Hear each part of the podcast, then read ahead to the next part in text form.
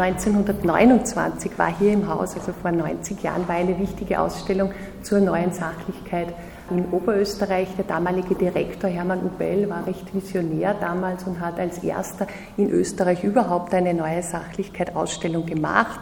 Eine Kunstrichtung, die in Deutschland 25 sozusagen ihren Auftakt nahm und 29 eben erstmals in Österreich präsentiert. Da war Ploberger auch mit ganz wichtigen Arbeiten vertreten. Er war eigentlich der Aufhänger auch für Ubel zur Ausstellung. Und da hieß es von einem Kritiker, von Egon Hoffmann, hieß es da, wer diese Ausstellung versäumt, begeht eine nicht wieder gut zu machende Unterlassungssünde. Das erste Mal mit dem Namen Kloberger konfrontiert gewesen, habe sein Werk das erste Mal kennengelernt und er hat mich seither nicht mehr losgelassen. Und irgendwann während meiner Forschungsarbeit ist dann diese Idee in mir gereift oder dieser Wunschtraum eigentlich, dass man hier in diesem Haus noch einmal Bloberger zeigt in all seinem umfassenden Können, weil eigentlich 1929 das erste und letzte Mal eine größere Anzahl von Werken hier gezeigt wurde. Und jetzt ist es wirklich so weit, dass wir Ihnen das zeigen können. Und es ist mir eine große Freude. Zu Herbert Bloberger ganz kurz, er war äh, er ist ein Welser Kind, 1902 geboren in eine Lederfabrikantenfamilie, er ging dann an die heute angewandte Kunst, also Universität für angewandte Kunst genannte, damals Kunstgewerbeschule nach Wien, hat dort seine Ausbildung gemacht und hat eigentlich den Großteil seines äh, frühen Lebens in Berlin verbracht, war dort ein aufsteigender Stern der neuen Sachlichkeit, ging dann aus pekuniären Gründen zum Theater. Er wurde äh, Assistent des Kostüm- und Bühnenbildners und Malers Ernst Stern in Berlin und hatte dann auch nicht mehr so die Zeit, sich mit diesen äh, neusachlichen Bildern zu beschäftigen. Ein Bild, wie er in einem Brief an Ubel schreibt, hat ihn etwa drei bis vier Monate Zeit gekostet. Ich darf Ihnen Ingrid Radauer-Helm vorstellen, die diese Ausstellung kuratiert hat. Sie ist wirklich die Expertin in Sachen Ploberger. Ingrid Radauer-Helm hat sowohl ihre Diplomarbeit als auch ihre Dissertation über Herbert Ploberger und sein Werk äh, geschrieben und ist deswegen wirklich war wirklich die Ansprechpartnerin und die Person, mit der wir dieses Projekt realisieren wollten. Die Bearbeitung der Kunstgeschichte mit Oberösterreich-Bezug ist ein besonderes Anliegen der Landesgalerie. Ob es jetzt zuletzt Schluss mit der Wirklichkeit war, wo wir besonders den Anteil der Oberösterreicher an diesen, äh, an diesen experimentellen Architekturen betrachtet haben, ob es die Ausstellung zu Bauhaus Oberösterreich war oder ob es eben Einzelpositionen waren, wie Clemens Brosch beispielsweise vor einigen Jahren oder noch ein paar Jahre früher Franz Sedlacek. Das sind jetzt nur einige Beispiele, in die sozusagen diese Ausstellung von Herbert Bloberger auch einzuordnen ist. Das ist uns ein besonderes Anliegen und da sind wir jetzt eben beim Werk von Herbert Bloberger angekommen. Bloberger ist jetzt so eine Sache, mit dem ist er jetzt bekannt oder ist er es nicht. Er ist sicher eine der eigentlich, kann man sagen, die wichtigste Figur der neuen Sachlichkeit in Österreich, weil er der Einzige ist, der die neue Sachlichkeit wirklich in ihrer klarsten Form sozusagen in Österreich ausgeführt hat. Es gibt noch andere, die auch in die neusachliche Richtung gearbeitet haben, aber am deutlichsten in ihrer, wenn man so will, Reihenform äh, der neuen Sachlichkeit ist sicher Herbert Bloberger zu nennen. Das ist auch relativ bekannt, wenn Sie sich erinnern, wir haben 2005 in der Ausstellung Die Ordnung der Dinge Herbert Bloberger vorgestellt, Neue Sachlichkeit in Oberösterreich, da war er auch ein wichtiger Beitrag. Aber was jetzt das Besondere ist, ist, dass wir eben nicht nur auf das berühmte neusachliche Werk uns beziehen, sondern den ganzen Bloberger zeigen. Das heißt auch seine angewandten Arbeiten als Kostümbildner für Film, für Fernsehen, für Theater.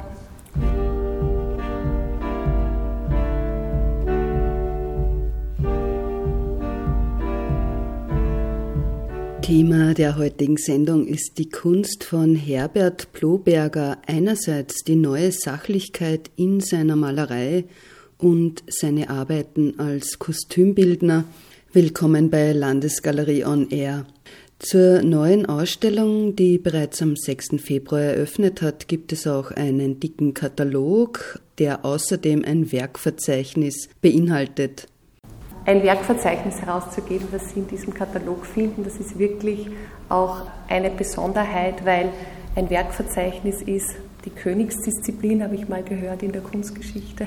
Das ist wirklich das, was dann sozusagen die Knochenarbeit ist und das ist wirklich wunderbar gelungen. Alles, was bis dato von Herbert Bloberger bekannt ist und wovon wir wissen, ist in diesem Buch vereint. Das sage ich, betone ich deswegen, weil viele von seinen neusachlichen Werken leider verschollen sind. Es gibt oben, wir werden das in der Ausstellung dann sehen, sehr viel in in Schwarz-Weiß-Abbildungen äh, zu sehen, ähm, weil eben sein Atelier verbrannte, weil auch vielleicht aus anderen Gründen Werke einfach nicht mehr auffindbar sind, die vielleicht schon früh bei Sammler waren und so weiter. Das kennt man ja aus dieser Zeit. Deswegen alles, was sozusagen auch in den letzten Jahren noch aufgetaucht ist, weil seit der Ausstellung im Nordico, die war 2001, sind doch einige Werke aufgetaucht. Die Kuratorin der Ausstellung, Doktorin Ingrid Radauer und Gabriele Spindler, ihres Zeichens Leiterin der Landesgalerie, skizzieren den biografischen Werdegang von Herbert Ploberger, der 1977 in München verstorben ist. Er hat dann, ähm, nachdem er zweimal in Berlin längere Zeit gelebt hat, war er wieder kurze Zeit in Wien und ging dann 1948 wieder nach Deutschland und lebte bis zum Ende seines Lebens 1977 schwerpunktmäßig in München, ging aber dann immer wieder auch nach Österreich, wurde berufen ans Burgtheater und hat auch hier immer wieder Inszenierungen betreut. Was ich noch ergänzen wollte, ist, dieser Punkt ist schon interessant. Er war wirklich ein wunderbarer neuer sachlicher Künstler. Was wir jetzt sozusagen sehen, war das wirklich auf der Höhe der Zeit und auch in der stilistisch ganz, also exakt gemalt und wunderbar, äh, hatte auch Förderer, wie eben zum Beispiel Hermann Ubell, der es dann sehr bedauert hat, mhm. dass er in das angewandte Fach sich verlegt hat. Das finde ich ganz interessant, dass sozusagen, dass er 29 da mehr oder weniger beschließt, okay, von meiner Malerei kann ich nicht leben. Dabei kommt er aus wirklich sehr begütertem mhm. Elternhaus, das waren Industrielle, aber er wollte einfach von seiner Arbeit leben können. Er hat gemerkt, das ist einfach mit der Malerei schwierig, obwohl er Förderer hatte, obwohl man wirklich schon in der Zeit auch zum Teil eben wie Ubel erkannte, er hat auch versucht, ihn zu fördern, dass er ein, ein hervorragender äh, mhm. bildender Künstler ist, hat er sich dennoch einfach entschlossen, als Kostümbildner äh, zu arbeiten und hat das sehr konsequent dann auch betrieben, mit hohem künstlerischen Anspruch. Man darf nicht vergessen, 1927 war die Weltwirtschaftskrise. Die Firma seiner Eltern, die haben die verloren, mhm. weil die Leder, die Eltern haben sie scheiden lassen, der Vater hat die ganze Mitgift zurückzahlen müssen. Also es, wie weit die Entscheidung so freiwillig war, von was leben.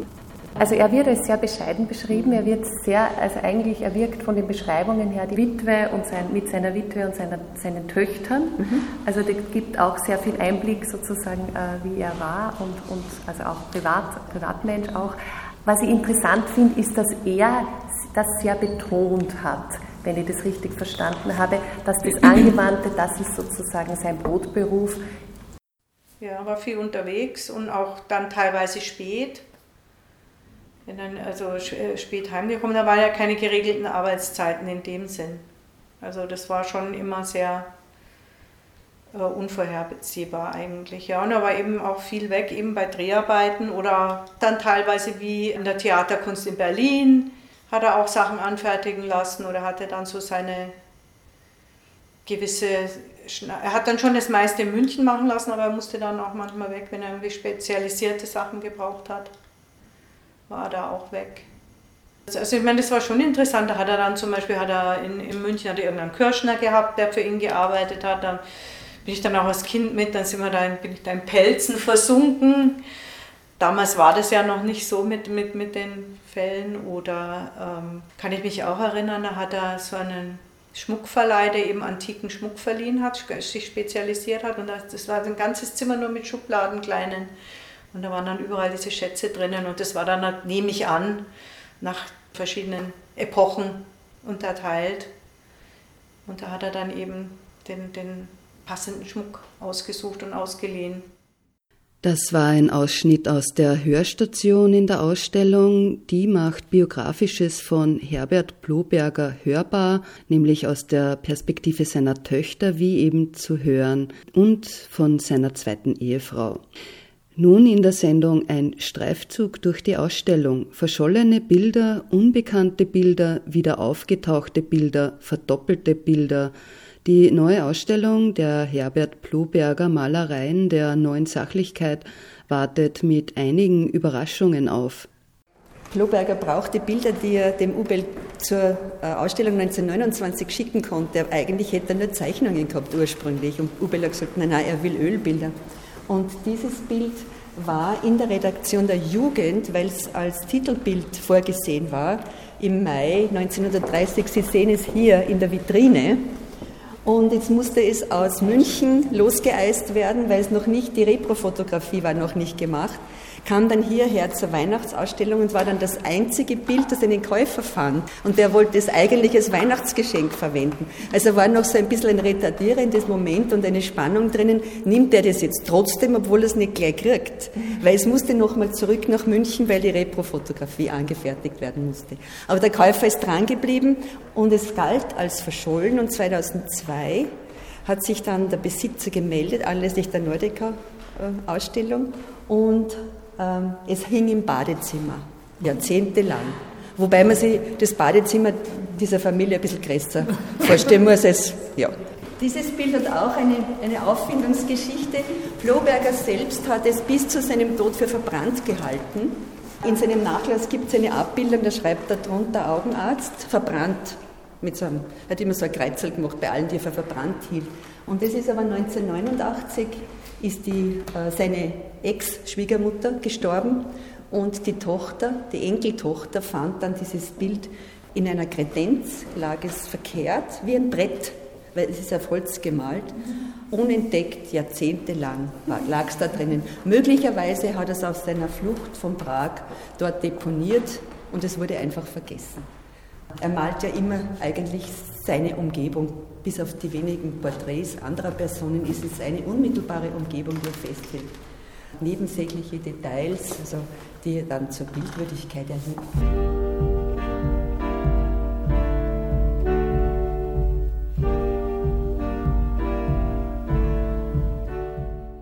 Eine Überraschung war dieses zweite Ananas-Stillleben. Vor zehn Tagen bekam ich einen Anruf eines Sammlers aus Deutschland, der gesagt hat, ich habe noch ein Ananas-Stillleben, ich würde es Ihnen gerne für die Ausstellung zur Verfügung stellen. Und es ist erst am Montag, gestern, gestern ist es zu uns gekommen. Zur Erklärung vielleicht, es gibt auch einen zweiten Clown. Floberger hat diese Bilder selber noch einmal hergestellt. In dem Fall beim Ananas-Stillleben im Auftrag eines Sammlers, der dieses Bild wahrscheinlich gesehen hat, möglicherweise schon 1928 in Wales Möglicherweise hat er es dann 1929 noch einmal gesehen hier im Haus und es hat ihm so gut gefallen. Wir können hier nur mutmaßen. Für die Wiederholung eines Sujets, dass das Bild 28 schon im Museumsbesitz war, äh, also sozusagen nicht mehr greifbar für, genau. für Sammler, ja, und dass deswegen eine Variante gemalt wurde. Also ja. es ist anzunehmen auf Auftrag, eben weil das andere nicht mehr verfügbar war. Neben den Bildern der neuen Sachlichkeit und den Entwürfen für die Bühne entstand eine andere Serie, die Kriegsbilder. Herbert Bloberger hat sie zu Kriegsende und in der Zeit danach gemalt, in einem Stil, den er davor und danach nie wieder angewandt hat. November wird das Haus zerstört durch Brandbomben. Angeblich, laut Georg Wacher, der mit ihm persönlich gesprochen hat, geht er noch in der Nacht vom 23. November durch das brennende Berlin und hält diese Eindrücke fest, speichert sie in seinem Gedächtnis und er arbeitet dann äh, nachweislich bis 1946, vermutlich bis 1948 mindestens, arbeitet er daran, diese Eindrücke zu Papier zu bringen. Er schafft spontane Zeichnungen, spontane Skizzen. Er schafft dann auch dieses einzige Ölbild. Die meisten Arbeiten sind in Tempera-Technik und es sind so an die 70 Kriegsbilder, die werden auch 1946 dann in der Antifaschismus-Ausstellung im Wiener Künstlerhaus gezeigt. Eine Auswahl davon. Sie werden 1948 in der neuen Galerie äh, in Linz gezeigt und dann nochmal im Rathaus in Wien. Und dann ist das Interesse komplett weg. Also anfangs werden sie noch als Antikriegsbilder gefeiert und die Journalisten schreiben da sehr emotional drüber. 1948 ist man schon, will man schon gar nicht mehr so viel zu tun haben damit und ist schon sehr distanziert und dann hat sich kein Mensch für diesen Werkblock interessiert. Und sie gingen dann alle aus dem, also nicht alle, fünf Bilder sind im Stadtmuseum München erhalten. Die hat er 1964 dem Stadtmuseum verkaufen können. Eines ist hier im Haus, eines hat das Nordico-Museum und alle anderen waren beim Berliner Galeristen, der das aus dem Nachlass gekauft hat,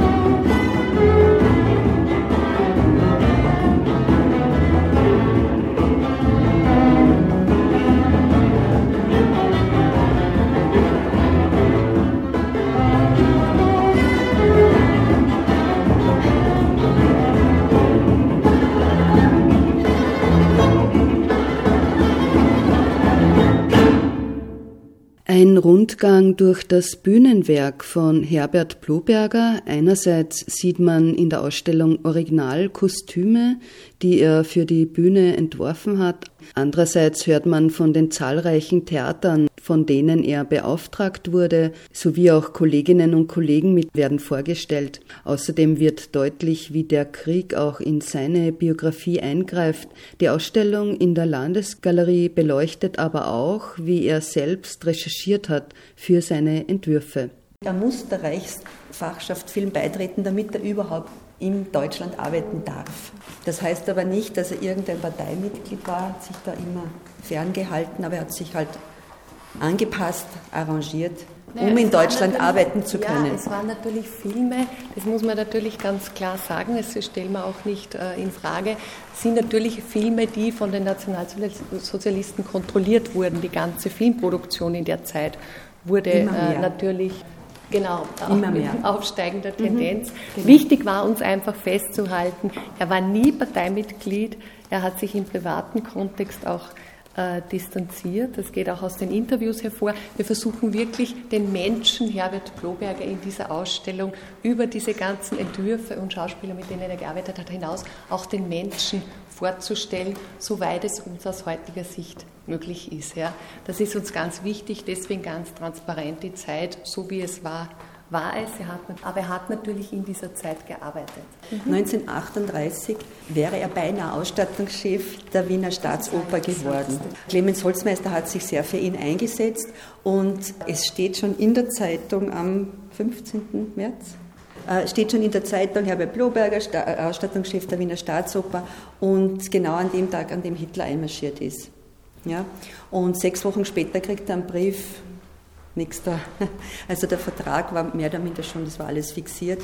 Und Ulrich Roller, der Sohn des Bühnenbildners Alfred Roller, hat die Stelle gekriegt, der war ein, National, ein illegaler Nationalsozialist der ersten Stunde und hat diese Stelle gekriegt und ist dann kurz darauf als Freiwilliger, der hat, glaube ich, diese Ausstattungscheftätigkeit gar nicht lang ausgeübt, ist dann gefallen, ganz jung. Diese äh, Kostüme sind Originalkostüme aus zwei Filmen, die in den 50er Jahren gemacht wurden. Diese Kostüme wurden nach Blobergers Entwürfen für Filme hergestellt und sind noch die Originalkostüme, die erhalten sind. Das, waren der, das eine waren die Buddenbrooks, die beiden Damenkostüme, und das andere ist aus diese Juste Corps, sind aus dem Film Herrscher ohne Krone. Also diesen, dieses äh, Juste Corps nennt man diesen, diese Jacke, die hat zum Beispiel der Helmut Lohner getragen. Lustigerweise Herbert von Karajan wird das erste Mal erwähnt bei dieser Inszenierung. Er war damals, ähm, er wurde als Ingenieur Karajan bezeichnet. er hat das erste Mal bei den äh, Salzburger Festspielen mitgearbeitet und hat eine, wie das in den, in den äh, Rezensionen so beschrieben, eine Geräuschmusik gemacht. Also die ist nicht gut angekommen bei vielen äh, konservativen Kritikern. Man muss sich vorstellen, Berlin, da waren diese Revuen modern, man hat teilweise filmisch inszeniert, ja, äh, und dann kommen die äh, mit dieser Idee nach Salzburg. Das heißt, die Inszenierung insgesamt ist nicht nur gut angenommen worden, aber die Kostüme, von denen waren alle begeistert. Kostümentwürfe für Film sind hauptsächlich im Frankfurter Filmmuseum und die Kostümentwürfe für Theater sind hauptsächlich in Wien im Theatermuseum, weil das äh, Theatermuseum in, in Wien hat zum Beispiel zwei Entwürfe für eine Fernsehinszenierung, die Nacht der offenen Tür, die man auch hier äh, ausschnittweise sieht. Er hat zuerst immer sich entweder das Theaterstück besorgt oder die Bücher, die verfilmt wurden und ist in die Bibliotheken gegangen und hat das rundherum sich geholt. Ich habe zufällig eine Liste bei Der Turm, habe ich zufällig eine Leseliste von ihm gefunden in einem Notizheft, welche Bücher er sich da rausgeholt hat. Man, damals hat man es nicht googeln können, damals hat man das noch viel mühseliger gemacht und da ist er dann in die Bibliotheken zur Recherche gegangen. Auch, auch Kostümrecherchen hat er teilweise nach den originalen Modekupfern gemacht oder eben nach Büchern. Da gibt es eine Inszenierung, die ist jetzt hier nicht mehr vertreten, äh, Tote zahlen keine Steuern. Das spielt in Piemont. Und das sind, äh, spielt zwar in der damaligen Jetztzeit, es, werden aber, es wird ein historischer Kostümumzug dargestellt. Und darum hat er dann recherchiert, wie diese einzelnen Bergdörfer, die einzelnen Kostüme der einzelnen Bergdörfer im Piemont, er hat da wirklich bis zum letzten Detail alles immer ganz genau genommen. 1960, 61 und 62 wird er ans Burgtheater wieder geholt und betreut den Shakespeare-Zyklus.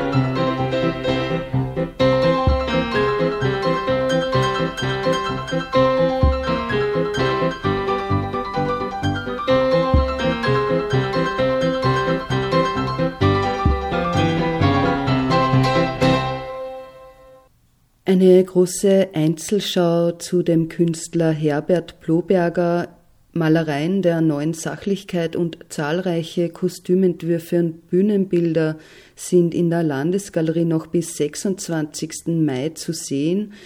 Wir verabschieden uns mit der Kuratorin Ingrid Radauer vom Mikrofon.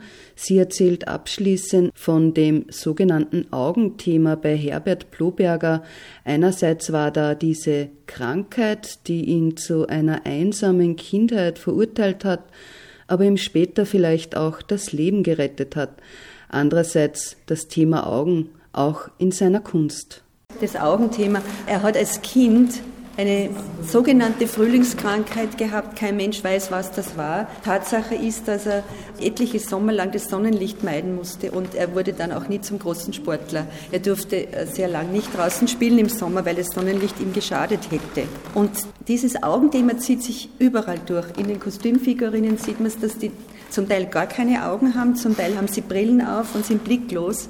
Das sieht man auch bei, den, bei manchen Kriegsbildern. Die sind dann zum Teil bandagiert, die Augen, bei der Augenstation und bei dem anderen Adam und Eva. Und wir sehen es auch als Thema bei den ähm, neusachlichen Bildern. Bildnis der Augenarzt. Also diese Augen, das ist ein Thema. Und es rettet ihm anscheinend auch einmal möglicherweise das Leben. Er gibt einem Journalisten, gibt ein Interview 1946 und dann sagt er, dass er beinahe noch zum Volkssturm rekrutiert worden wäre ja, nach der Flucht von Prag runter, weil das Kriegsende war ja nicht überall gleichzeitig. Ja. Und dann hat man, hat ihn die SS, ich glaube nach Katzdorf, haben sie ihn raus in einem Lostwagen und er hat da einfach an seinem ein Auge muss irgendwie, er hat eine Aureole, eine zusätzliche um die Augen, also um den, um die Iris gehabt anscheinend und einen eigenartigen auf, auf, also aufmerksam erweckenden Blick. Also der Blick, der wird immer wieder beschrieben, der Franz Lipp schreibt darüber. Und dann hat er einfach an dem Auge recht herumgerieben und ist dann irgendwie aus dem Lastwagen rausgetaumelt und das Auge muss so arg ausgeschaut haben, dass die SS ihn wieder heimschickte, wie er sagt. Ja. Also das Augenthema, das ist schon nicht unwichtig für ihn. Ja. Aber er war nicht in keiner Weise in seiner Sehkraft behindert, das ist auch noch wichtig. Ja. Es war nur dieses, es gibt äh, ein Foto von ihm, da sieht man das, er hat so ein, das war, die, seine Witwe hat mir das so beschrieben, die hat gesagt, na irgendwie hat er da noch so eine zusätzliche Aureole gehabt. Keine Brille, ne? Gut gesehen. Mhm.